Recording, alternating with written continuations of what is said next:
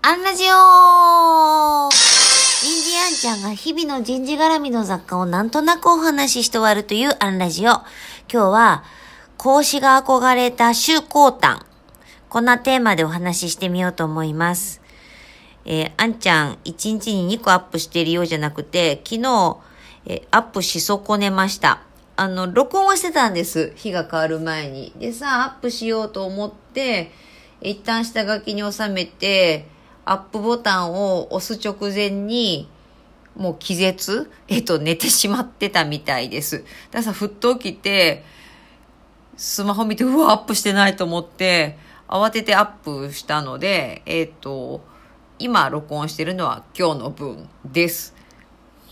まあ旅行に出てたっていうのもあるんですけれども、旅に行くとき大体私本をやっぱ1、2冊はカバンに忍ばせるんですね。もう貧乏症で。で、今回入れていった1冊が、えー、坂見健一さんの修行譚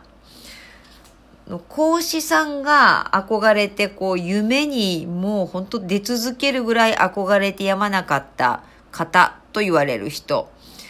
で、そんな人を知ろうと思って、本を買ってったら、これ歴史小説だったので若干虚構もあるのかもしれないんですが、まあ面白かったです。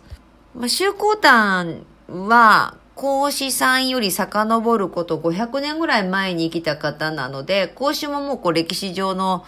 人物に憧れてやまなかったってことなんでしょうが、えっと、州を建国した武王さんの弟で、まあ、ナンバー2として、えー、お兄さんを支えて支えて、えー、功労者でもありますし、えー、あとは礼の人ですね。えっと、儀礼とかについて書かれた修礼を書かれたり、あとは、今でいう占い師とかね、シャーマン的な要素も持っていたみたいな描かれ方をしていましたが、こう読んでてね、あれ？孔子さんが憧れたんだったら人の人じゃないのと、霊の人なのと。でもなんかこう、つくづく、あ、そうかと。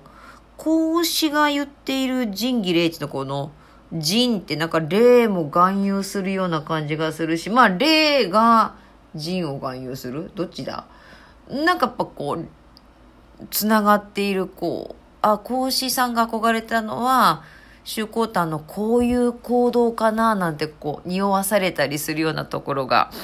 こう感じられたりするようなところが何箇所かありましたし、こう読んでてやっぱふと思い出したのがですね、以前もここでお話ししたと思うんですが、大好きな漫画の一つ、ちはやふるで、原田先生のセリフ、死を持たない人間は誰の死にもなれんのだと。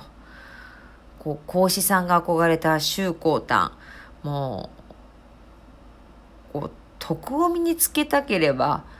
憧れの人を持ちましょう。その中から徳は自然に身についていくんだ、みたいなことでしょうし、じゃあ、周公丹は何に憧れ、誰をこう、手本として、えこういう政治やこう、例を重んじるようなね、こう、まとめ方、ナンバー2のあり方ができたんだろうって、こう、憧れてやまない。もう私が、こう、尾形公安に憧れてやまないように、尾形公安は福在口を育てた方ですから、こう、